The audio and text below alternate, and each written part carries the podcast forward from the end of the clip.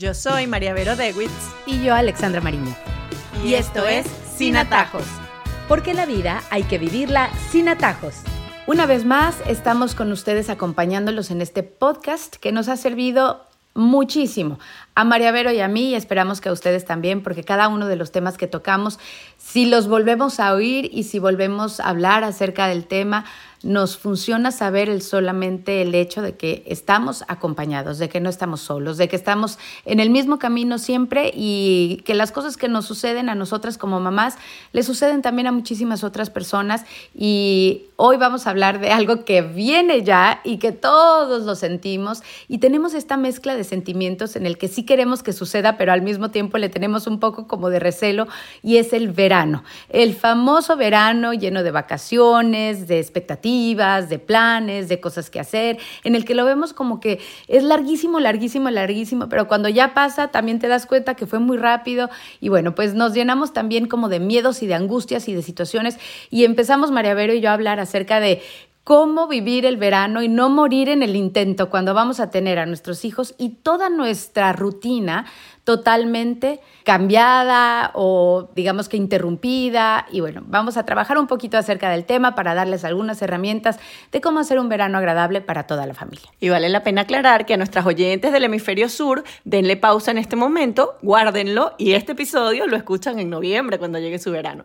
Yo, la verdad es que te voy a ser sincera, yo soy una hater del verano para aquí eh, mostrarnos sin máscaras y, sin perfecciones que no tenemos. Yo soy feliz cuando dejo a mis hijos en el colegio y soy feliz cuando los vuelvo a buscar porque los extraño, porque tuve mi tiempo. Hay amigas mías que aman el verano porque no tienen que levantarse temprano, porque no hacen loncheras, porque no hay actividades ni transportes, pero yo soy un amante de la rutina y el verano de verdad a veces me descoloca bastante, me descoloca bastante y siento que necesito agarrar fuerzas. Por eso este podcast nos va a ayudar ahorita a agarrar las fuerzas necesarias para enfrentarme a estos dos meses y medio de los niños en la casa, de buscar actividades, de qué vamos a hacer, qué vamos a comer 40 veces al día. Así que si ustedes se sienten así, igual aquí estamos para acompañarlos. Y justo de eso quiero hablar porque empezamos a tener esos dos puntos de vista, ¿no? A la que sí está como buscando el descanso, el sí, bueno, qué rico no tener que correr para absolutamente nada. Y es más, llena de planes en su cabeza de esto sí lo voy a dejar para el verano. Entonces, el voy a arreglar el cajón, voy a arreglar la casa, voy a pintarla, voy a hacer, voy a hacer que las niñas hagan. Y de verdad que a veces tenemos como una idea muy, ¿cómo ponerle? Como muy pintoresca de lo que es el verano, a lo que en realidad es. Son días en los que a veces amaneces de buen humor, a veces estás de mal humor, a veces los niños sí te tienen desesperada, a veces ya los quieres botar por la puerta, pero te sientes culpable, luego te parece que es divertidísimo hacer un plan, pero el plan que te parecía divertidísimo no le gustó absolutamente a nadie, entonces hay peleas en casa. Pero de todas maneras, sí creo que vale la pena hablar de esos momentos en los que como familia sí es importante que aprovechemos y que sí son dos meses en el que ni muy, muy, ni tan, tan. Vamos a hablar de dos puntos de vista. Claro, porque tenemos la mamá o la familia porque también puede ser el papá, que están súper estructurados, que tienen 20 campamentos, actividades ya planificadas, eh, está todo el verano ya ocupado de semana a semana. Y bueno, a esa familia hay que mandarle un mensaje de que el descanso también es importante, de que si tu hijo tiene más de tres actividades extracurriculares en el año, de repente el verano le hace bien descansar, porque también en el descanso se aprende, también en el descanso se crean nuevas cosas, hay creatividad. Cuando nuestros hijos están de un lado a otro todo el día y después llenamos el verano con más actividades, no les damos tiempo tampoco a autoconocerse, a descansar su cuerpo, que también lo necesita, a descubrir de repente otras cosas. O sea, eso es necesario. Entonces, a ese tipo de mamás, papás o familias, pues el mensaje es, el descanso es importante. Y para eso se nos da estos meses para reconectar con nosotros mismos, para de repente pasar tiempo con ellos, porque de repente el tiempo que pasamos es nada más en el auto, ¿no? Mientras hacemos los transportes. Bueno, de repente no, de repente hay que pasar una tarde sin hacer nada, viendo una película, etcétera, y es importante. Pero luego tenemos el otro tipo de mamá o el otro tipo de familia de papá, que es aquellos que están esperando el verano para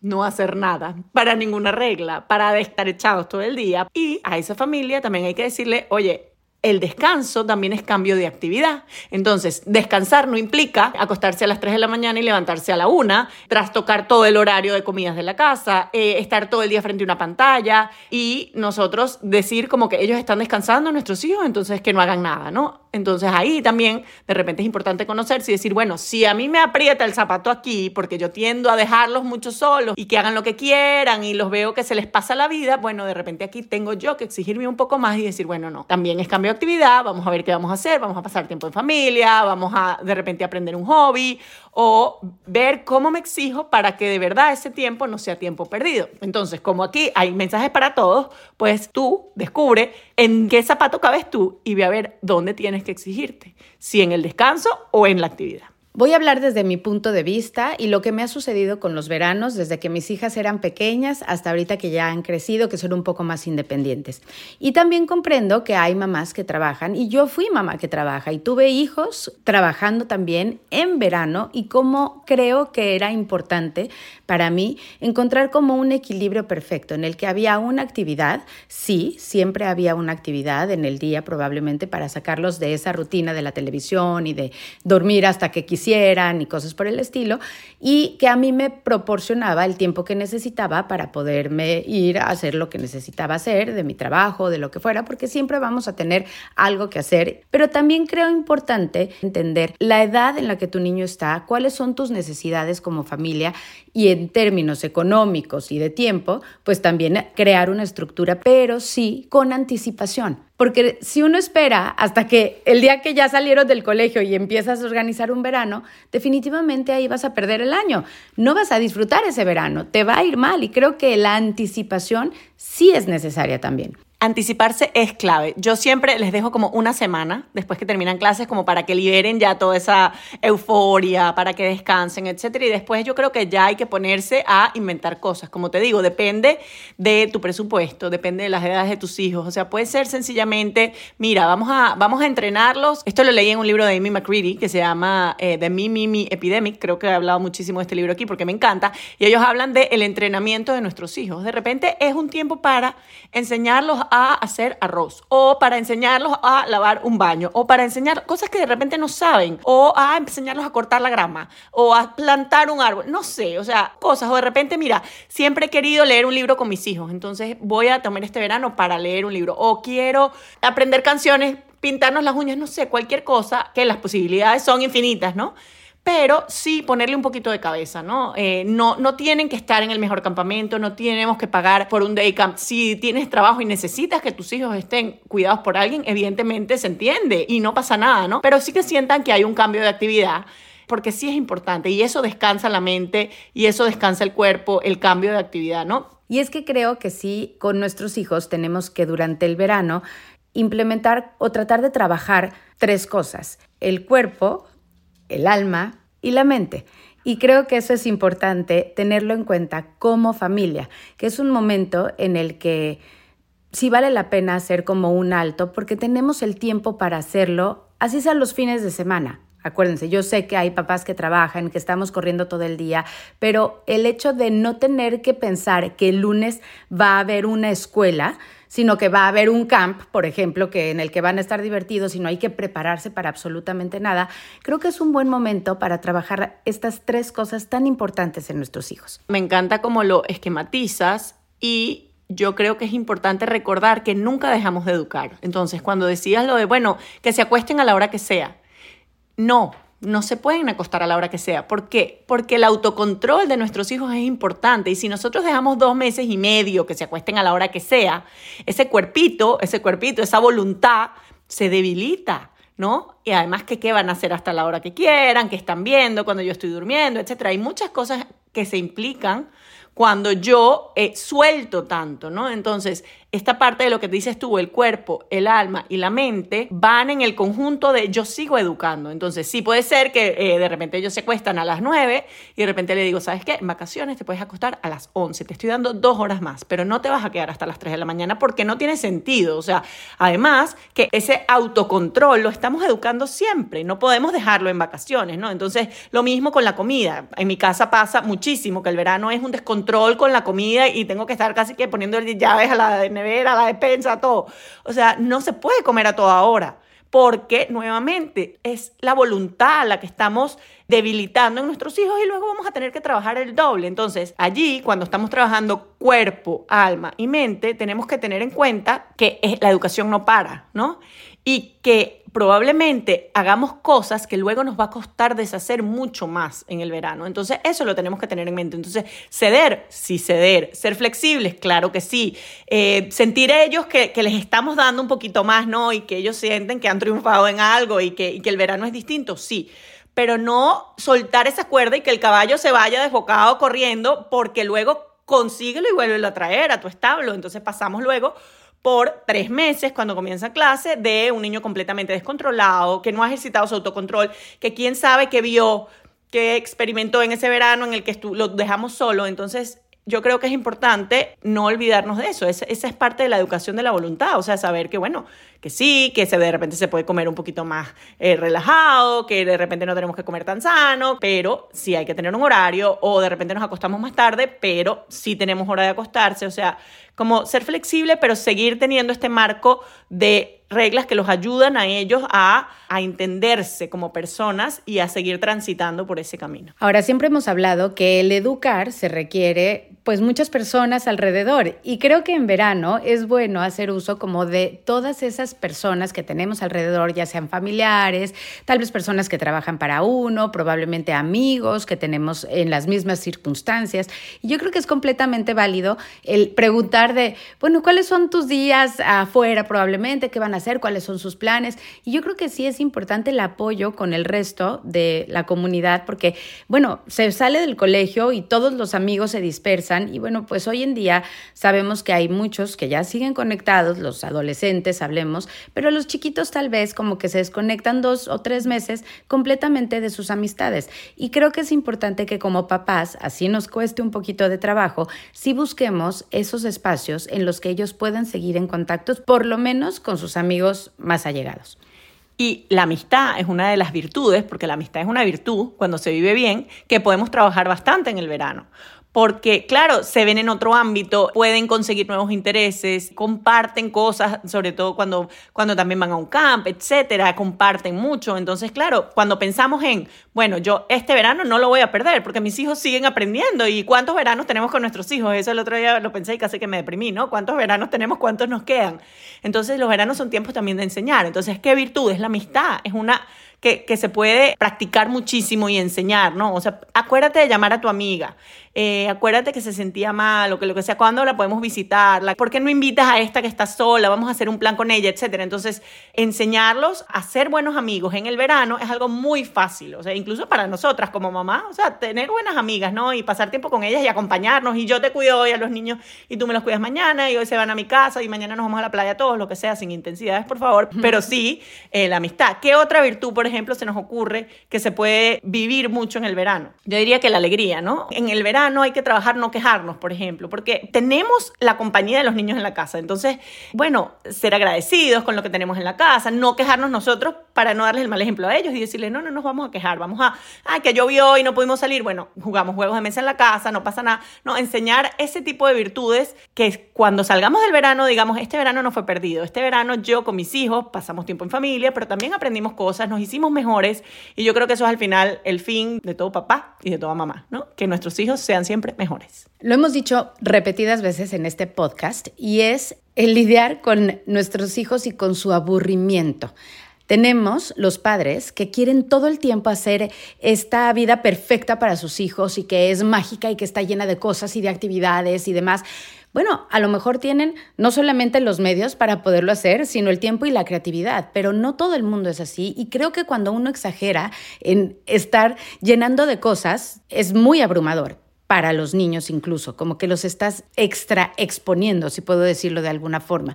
Pero también creo que es muy importante el poder dar herramientas a los padres que nos están oyendo cuando oímos la famosa frase, que la puedo detestar yo también, estoy aburrido.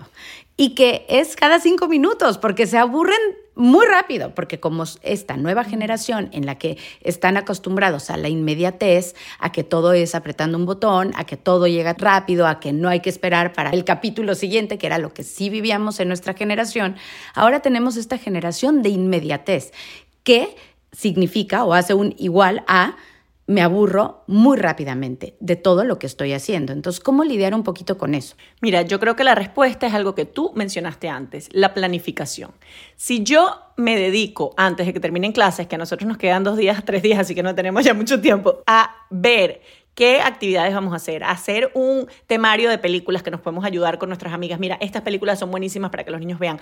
En comprarles un libro que les gusta, una serie de libros. En ver alguna manualidad. El otro día le compré a mi hija una de hacer eh, algo así, que es una masita que se hornea y hacen unos mini dijes y tal. Y ella está feliz haciéndolos y los hornea y les encantan. Bueno, o sea, investigar cuáles son primero los intereses de tus hijos, porque puedes tener al músico, puedes tener al deportista, puedes tener al artista, puedes tener entonces al lector, entonces ver y no imponer, pero tener una gama de cosas ahí que puedes tener, mira, cuando te digas estás aburrido, mira, ahí tienes el libro que compraste, aquí hay una lista de películas que puedes ver, aquí decide tú qué vas a hacer, o espérate a tal hora que vamos a hacer tal cosa, o sea, creo que hay que tener cierta tolerancia a la palabra, o sea, no volvernos locas porque tendemos a pegar gritos cuando oímos la palabra porque también es un trigger para nosotros, un disparador. Pero también entender que, bueno, que no pasa, que se van a aburrir mil veces en esta vacación. O sea, mil veces se van a aburrir. Sí, porque, porque necesitan lo que tú dices, ese cambio de actividad, ese estímulo. Entonces, bueno, estás aburrido, haz esto, haz esto, si quieres ayudarme a cortar la grama, si quieres ayudarme a cocinar, si quieres vamos a lavar los platos, o si no, mi amor, ve a ver y busca qué hacer. Y ya no pasa nada. Sin ponernos bravos, que eso lo podemos trabajar nosotros, puede ser nuestro propósito del verano, no ponernos bravos cada vez que nos digan que tienen hambre o que están aburridos. Mm, Creo que es un buen propósito. Pero sí tener también como un depósito de cosas que ellos puedan realizar, porque nosotros nos planificamos bien y, y hay muchas cosas que pueden hacer para potenciar sus habilidades, sus gustos, sus aptitudes y su personalidad. Y lo otro que quería tocar y ya como para cerrar un poco el podcast del día de hoy, es que durante el verano también creo que vale mucho la pena el hacerles ver a ellos la importancia del tiempo de papá y mamá que sí respeten y no tiene absolutamente nada de malo a la edad que sea y ojalá mamás de niños pequeños se los enseñen desde muy chiquitos que papá y mamá necesitan su espacio de adultos, su espacio solo, su espacio de hablar, de sentarse, de, de decompresión, porque el trabajo siguió y la vida siguió y las obligaciones siguieron con además todo lo que tenemos del verano. Entonces yo creo que sí, el hacerles entender que hay que respetar ese espacio es vital así estés en pareja o no estés en pareja, el espacio para un adulto, para ti solito, lo tienen que aprender a respetar. A mí me impresiona la cantidad de padres y madres que sienten vergüenza, que sienten culpa por pedirle tiempo a sus hijos. Sienten que no lo merecen o que, o que es injusto o cuántas veces he oído yo no, pero es que eh, no lo puedo dejar solo. Es, ¿Qué pasa? Que sí, todo nace desde el amor y yo lo entiendo perfectamente. Queremos tanto a nuestros hijos que no queremos decirles que no, que queremos estar con ellos, que no se sientan solos, que sepan que siempre vamos a estar ahí. El problema es que luego estamos criando niños que son el centro que son el centro. Y ese problema lo trasladamos a un adulto que es siempre el centro, porque nunca hubo nadie que le dijo, ya va, ahora no, ahora mamá está haciendo esto, espérate. Esta es la noche de papá y mamá y usted se va a acostar a dormir y no pasa nada. Usted no puede venir hoy para este plan porque no es para niños, etc. Entonces, claro, algo que nace desde el amor, desde el cariño, desde la entrega como padres, que queremos ser buenos padres, se traslada sin querer en adultos que no entienden el espacio de los demás, que no entienden un no, que no entienden la frustración, y eso es lo que tenemos que pensar a largo plazo, ¿no? Entonces sí es importante, el otro día me contaban que había una familia que hacía la noche de los hijos y la noche de los papás, entonces en la noche de los hijos pedían pizza, jugaban juegos de mesa, veían películas, etc. Y la noche de los papás no podían salir del cuarto porque los papás estaban teniendo su cena, tenían su música, su vino, lo que sea, y ellos tenían que acostarse a dormir sin salir del cuarto a menos que fuera una emergencia. Entonces yo te doy y tú me das. Y ellos también descansan en que sus papás se quieran más, porque este tiempo es importante. O están solteros o lo que sea, tienen su tiempo también para descansar y para ser ellos mismos y para ser adultos. O sea, no todo nuestro tiempo tiene que estar lleno de niños. También necesitamos nuestro tiempo solos. Entonces, yo creo que eso que dices es muy importante. Y ya para terminar, también hablábamos de el cultivar la mente yo creo que sí vale la pena, si su colegio no lo hace aún y no les deja algunas cositas por ahí para ir haciendo en el verano, sí creo que por lo menos mínimo como dos semanas antes, y es un consejo que yo les doy el día de hoy, y, ya me dirás si opinas lo mismo, poder empezar a retomar poco a poco esas cositas en las que sabes que no está como muy fuerte. Entonces, si su fuerte no es, son las matemáticas, entonces vamos a trabajar un poco en matemáticas. Hay muchísimas aplicaciones, hay muchísimas formas gratuitas, incluso sin necesidad de tener tutores y de gastar dinero en ello, pero sí creo que vale la pena como retomar un poco, porque en verano como que se les blanquea la mente, se les olvidó y pasaron un borrador por ahí y se les olvidó todo lo que han aprendido en el año y es difícil como volver a arrancar y les va a costar aún más.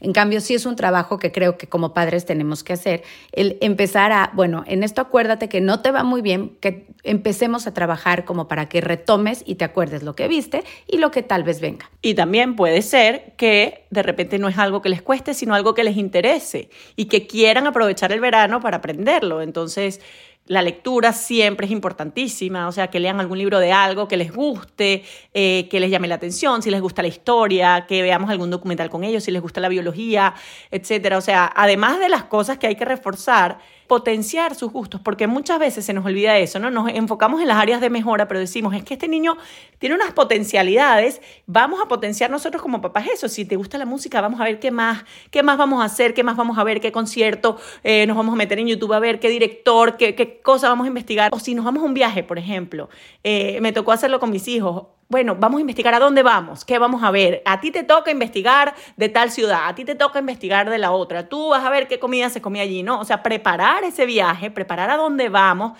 Y todo esto es parte también de la formación como ser humano, ¿no? Porque al final nos estamos gastando dinero para viajar. Bueno, que nuestros hijos aprovechen a dónde fueron, aprendieron, lo prepararon, saben lo que vale. Es importante, yo creo que potenciar todos esos gustos. Y ustedes dirán, esto es un trabajón, mejor apago el podcast y me voy a dormir. No, o sea, eso se va haciendo poco a poco. Yo creo que si en la mañana nos tomamos 10 minutos de nuestra mañana para decir, bueno, hoy, hoy me voy a enfocar en una sola cosita, o sea, del resto del día que descansen, pero vamos a hacer una cosa. Y así, todos los días, yo creo que sale, o sea, sale y, seguro tendremos un verano que vamos a agradecer muchísimo. Y para recordar entonces qué hay que hacer a lo largo de estos eh, meses, pues vamos con nuestras conclusiones. Iniciamos hablando de cómo el verano cambia completamente nuestra rutina y cómo hay dos puntos de vista para vivir las vacaciones con nuestros hijos en casa. Está la familia muy estructurada en la que todo está cuadrado para el verano y el mensaje aquí es que si nuestros hijos tienen muchas actividades extracurriculares durante el año escolar, entonces también es bueno que los dejen descansar, que se reconecten como familia,